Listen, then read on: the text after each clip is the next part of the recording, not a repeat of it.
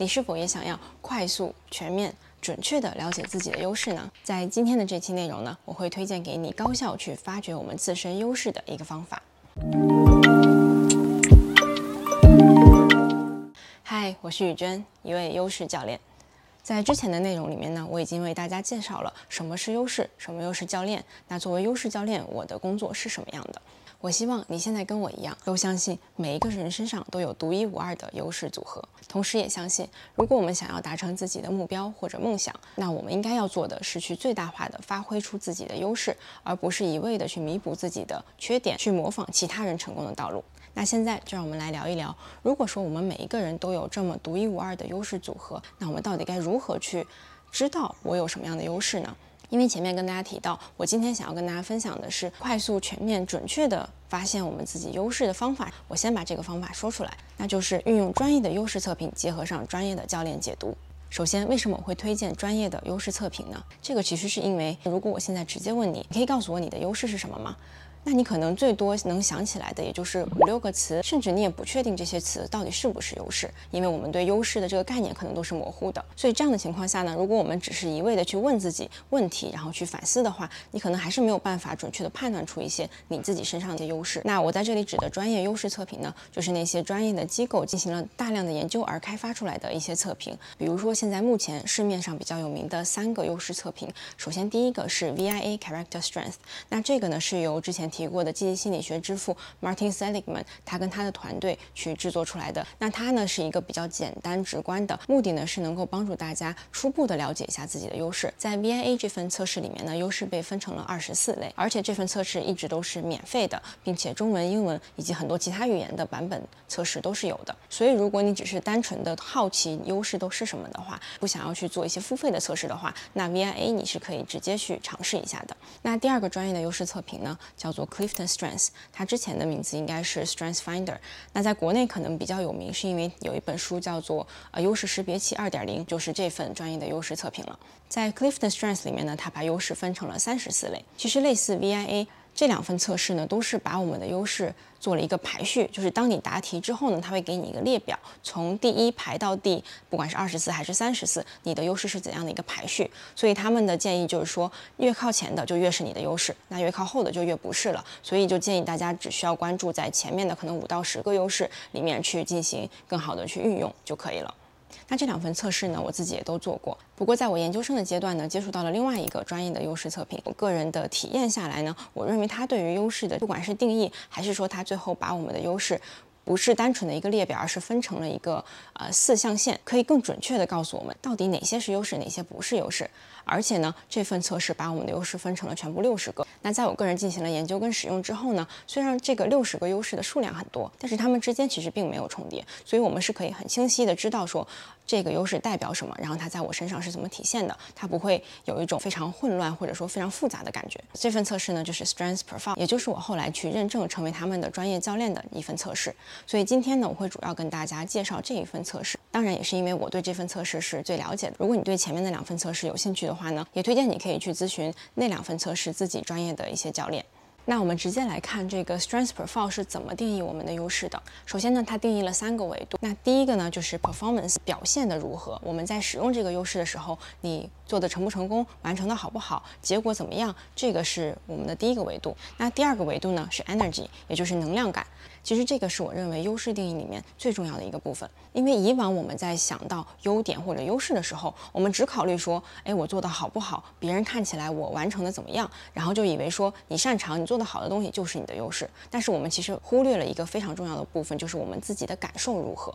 有的事情我们即使可以做得很好，但是你能明显感觉到自己是拖着自己在做，就是做的过程非常的不享受，非常的累。那你做完之后呢，你又觉得啊，我要好好的花时间休息一下，给自己充个电。刚刚那件事情实在太消耗我的精力了。其实这个就是能量感的部分了。因为真正的优势，当我们在使用它的时候，我们不只是擅很擅长，表现得好，很容易上手。我们其实同时也应该是内在是有一种自然而然的情绪，那种能量升起来，去推动着你去做这件事。那第三个判断我们优势的维度呢，就是我们的使用频率了。因为有的它虽然是我们的优势，但是可能我们的生活、工作或者某一个特定的场景不允许我们去使用这个东西，所以你可能在某一些优势上面的使用率就会比较的低。那为什么这个使用频率也很重要呢？是因为不管是我们的优势还是不是我们的优势，其实都有一个最合适的使用的量。比如说很常见的一个情况，就是我们每一个人都有 top strength，就是我们最强的一个优势。那这个优势呢，我们通常都会去过多的使用。为什么？就是因为可能以前的你没有很明确你有其他的优势，你以为可能这就是你。最擅长的了，当然也因为这个能量感最高，所以我们也最喜欢做这样的事情。比如说拿我自己为例的话，我的 top strength 呢就是 time optimizer，就是时间最大化的这样的一个优势。那未来我会跟大家详细的介绍每一个优势是什么意思。那简单来说呢，就是我会希望把我的时间安排的很满，然后会希望所有的事情都非常的有效率，非常的高效。所以那这个优势一旦它在我的生活中不知不觉的被使用过度了，就会导致我每天都很焦虑。我会每天都在想说，为什么我不能把这个时间安排的更紧凑一点？为什么我不能更高效的做某些事？那长期这样下来呢，当然我自己的焦虑感会很高，然后我的身体可能就会出现一些不舒服的状态呀，甚至说可能我会变得很急躁，那这个情绪也会影响到我身边的人。所以大家可能也能理解为什么我讲话语速会比较的快，可能就是跟我的这个最强的优势有关。像我刚刚说的，这个优势用过了都不是一个好事，所以我们一定要去调整、调节这个优势的使用的频率，因为我们最终呢，其实是希望可以达到说。在任何的生活或者工作场景中，任何的一个情况下，我们都可以非常灵活地调动起我们不同的优势组合，让他们在这个状态下发挥出最大的潜能，而不是只去依赖几个优势，或者说每一个优势都用的不够。好的，那了解了这三个维度有什么用呢？其实这份 Strength Profile 优势测评呢，就是借助这三个维度，把我们的优势分成了四大类。就像在这个象限里面显示的一样，我们首先来看左上角的这个深绿色的部分，这个部分呢，我们叫它显著优势。显著优势就是刚刚那三个维度里面，首先你的表现特别好，就是你很擅长做的特别好。那第二呢，就是你在做这件事情的时候非常的有能量感。第三，你的使用频率也是相对比较高的，所以呢，这些优势就会被归在你的显著优势里面。那接着我们看右上角的这个浅绿色的象限。这边我们可以叫它潜在优势，因为它跟刚才的显著优势是类似的，就是我们又很擅长，做得很好，然后又非常有能量。唯一的区别呢，就是我们的使用频率比较的低。就像刚刚提到的，可能是因为你的工作，比如说是一个非常严肃的工作，那你就没有机会去用到你的创造力啊，可能老板不允许你去讲笑话呀，你就没有办法用你的幽默感等等。所以这时候，如果你也在没有意识的情况下，甚至可能有的人是以前被什么样的人在这个优势上打压过，所以你会。不好意思，或者不敢再去用这个优势，那你的这个优势就会被放在了这个潜在优势这部分。接着我们看左下角的这个橘黄色的部分，英文里叫做 learned behavior，就是我们后天习得的一些能力。其实左下角跟右下角这两个部分呢，它就不算是我们的优势了。它为什么不是我们的优势呢？就是刚刚我提到的这个能量感。其实简单来说，能量感就是我们判断一个特质是不是我们优势的最重要的一个标准。那怎么去理解这个后天习得能力呢？大家就可以发现说，其实很多事情你在生活中或者工作中你是可以做得很好的，尤其是因为可能长期你都在同一个职业里面工作，那老板或者说这个职业环境会要求，比如说成为一个很细心的人，还是成为一个非常有竞争力的人。所以你长期以来训练下来，你以为自己很擅长，你以为自己可以啊跟别人去竞争，你以为自己可以在台上去发表演讲，但是其实当我们去考虑能量感这个部分的时候，你可能就会发现自己每次做完这样的事情，其实都是累的，都是被消耗掉，你需要去充电的这个状态。那这样呢，就代表说这个东西它不是我们天然的优势，因为它就没有符合我们前面讲的那个优势的定义了。所以针对这些我们后天习得能力，其实非常重要的是不要去逼迫自己，一定要把这个东西发挥的很好。因为我知道非常多的人都是身边你的家长或者说你的上司，甚至你的朋友，大家会告诉你说，哎，你好像很擅长做这个，你应该去干这样的事情，因为我觉得你做的非常好。所以当我们不清晰自己的优势的时候，我们就很容易以为这些我们做的很好的就是我们擅长的，然后就不断的去做。但是你会发现，有的事情真的不是你的优势的话，你花再大的精力，你付出再多的时间，你就是做的不如那些好像天然就有天赋的人。做得好，他们就好像很轻而易举的，还可以很开心的做这件事情。那对你来说，你又要努力，你又要刻苦，然后又觉得不开心，做完之后又很累。那我就建议说，如果你发现有的东西是你后天习得的，在能量感方面是弱的话，我们尽量去在只是必要的时候用就可以了。其他的时候，我们尽量去用自己的优势来达到同样的目标。最后，我们来看右下角的红色部分，这里就是我们所谓的 weakness，就是劣势了。那它的定义就是说，我们又不擅长，然后做起来又非常消耗能量，然后又可能不怎么去用它。其实我发现很多人在做完这个测试，或者是拿到这份报告之后。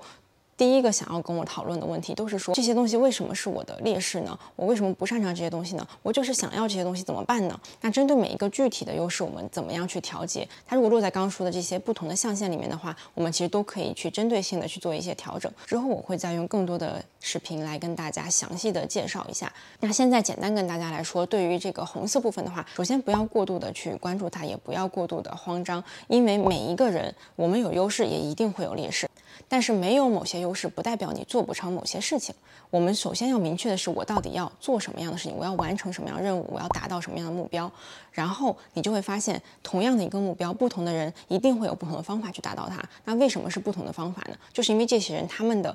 个人的优势是不一样的。比如有的人是他用非常有创造力的方式达到了这个目标，那有的人是非常谨慎认真的，他会提前做计划，他会提前去想，如果发生什么该怎么办。那用这样的方式，他也达到了同样的目标。所以，我们不要局限自己，说别人是这么达到的，别人是靠坚持力达到的，我也一定要这么去做。不一定的。我们首先要做的是先看清你身上的这些优势都是什么，你有哪些工具，然后我们怎么样去组合运用这些优势，去帮助你达到你要的这个目标就可以了。之前的内容呢，都是在跟大家介绍 Strengths Profile 这份优势测评，它是怎么样定义我们的优势，然后是怎么样把我们的优势进行分类的。所以回到最开始的我们的问题，就是怎么样快速、全面的，并且准确的去了解我们的优势呢？首先，我会建议大家借助这样专业的一份优势测评，因为它非常的快速。基本上像 Strengths Profile 这样的一个测评呢，它有一百八十道的题目，所以大概三十到四十分钟就是可以做完的。其次，它非常的全面，因为它有一套全面的优势的词汇，而且它对于这六十个优势呢，都有它自己非常详细的一个定义。那最后，关于这个准确的了解自己的优势呢？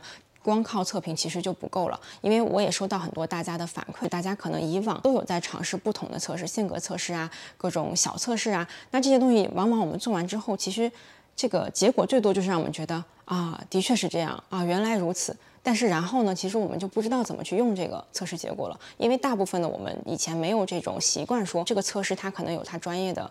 做出这套测试的人，或者是有他专业认证的一些人，可以去帮助我们进行专业的解读，而不是单纯的靠我们自己理解这个测评结果。因为你会发现，我们做测试的时候，其实就是带着我们自己的认知跟偏见的。我们之前认为自己是什么样的人，我们之前认为这个优势是好是坏，这些偏见都会在做题的时候已经影响到我们的。所以这个测试结果出来了，它也不是最准确的，它一定是包含着我们的偏见的。就有的人就会发现，哎，为什么我才只有这五六个优势？为什么我有三四十个缺点？那其实可能是因为你以往都不觉得这些东西是你的优点，所以你就以为他们都是缺点。你在答题的时候就会反映出来。所以测试其实它是一个很直观的反映了我们当下的一个状态，反映了我们对这些事情的一些理解。所以如果我们只是自己在进行解读的话，你就会发现你知道的还是你知道的，最多就是更清晰了一些定义而已。甚至我比较担心的就是，有的人会把这个报告当做说下定了一个判决书，就是啊，我就是没有几个优势的人啊，别人就是比我优势多，这样只会加重你的不自信跟自我怀疑。所以如果大家有兴趣去尝试这样专业的测试的话，我是非常推荐大家一定要去找专业认。证的教练，或者是这份测试认认证的这个解读官之类的，去更详细的做这样的了解。那我自己呢，因为就是这份 Strengths Profile 认证的教练，所以我会对这全部的六十个优势有比较客观的了解。加上我也是一位专业认证的教练，所以在跟你沟通的过程中呢，我不会直接的只是告诉你说这个是什么意思，你应该怎么做，而是更多的去。发现像我刚刚提到的一些偏见啊，我们的一些想法，我们的思维模式，这些东西是需要去通过第三方，通过一个专业的眼光去反馈给我们，我们才可以看到这些我们所谓的盲点或者我们不清晰、不了解的地方。那最后就来总结一下吧。如果我们想要快速、全面、准确的了解我们的优势的话呢，首先可以去借助专业的优势测评。我前面提到这三个测试都有他们自己各自的官网，VIA 是免费的测试，Clifton Strengths 跟 Strengths Profile 这两份呢都是收费的测试，在官网上面需要去购买。然后前面两份测试呢还有中文版，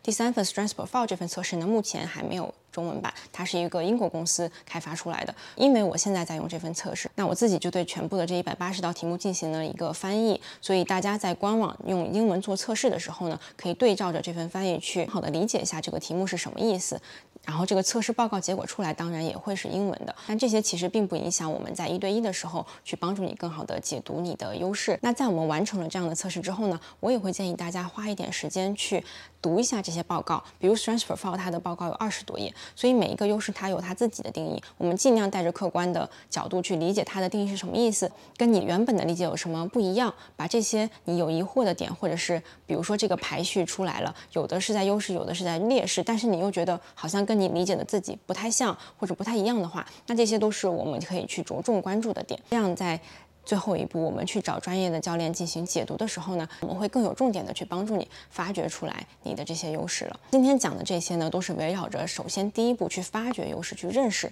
我们有什么优势来看的。那未来呢，我也会跟大家分享更多的怎么去用好我们的优势，前提是我们准确的了解了自己优势之后，我们怎么样在生活的各个不同的场景下，或者是一些具体的问题上去灵活的调整，去使用我们的优势。我目前呢专注在这个 Strength Profile 来做优势教练，已经将近一年的时间了，接手了一百多位客户，然后之前也通过工作坊的形式，大量的跟很多小伙伴们进行了比较深入的互动。那这些过程呢，都是在帮助我也加深对这些优势的理解。每一个优势，其实在不同的人身上，它的体现都是完全不一样的。这份专业的他们的定义其实也不够全面，因为他也没有办法告诉我们每一个人身上这个优势可能是怎么表现的。所以一方面为了帮助大家更好的理解 Strength Profile。里面定义的六十个优势，另外一方面其实也是减轻一下我自己的工作量，因为在做解读的时候，我觉得如果大家已经对这些优势的定义有一个初步的比较全面的理解的话，那我们就可以更快速的聚焦在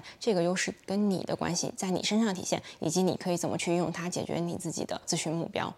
所以接下来会出一个系列的内容，去全面的为大家讲解这六十个优势到底是什么意思，同时结合上我过往的一些案例，去跟大家分享可能在不同的人身上可以体现为什么方式。所以如果你听完今天的这期内容呢，对。发掘自己的优势，有兴趣的话呢，首先可以去探索我前面分享的这几个专业的优势测评，然后呢，也可以期待一下接下来我会把这些基础的定义用节目内容的方式分享出来。但是这个过程可能会花几个月的时间，因为毕竟是一个比较大的工程。那如果说你现在急需了解自己的优势，或者说马上就要用你这些优势去找更适合你的职业的话，当然可以随时联系我去做一对一的教练咨询。然后我同时也提供免费的三十分钟的一个探索咨询，就是帮助大家更好的了解说我的这样的咨询对你到底有没有帮助？去发掘你的优势，到底能不能满足你的期待？预约和联系方式呢？我会放在文字的部分。最后，非常感谢你收看或者收听了本期的节目。如果你喜欢这样的内容，或者也期待未来我会为你们带来的分享的话呢，记得关注、订阅我的频道，并且帮我点赞或者留言，让我知道你的想法。那我们下期见。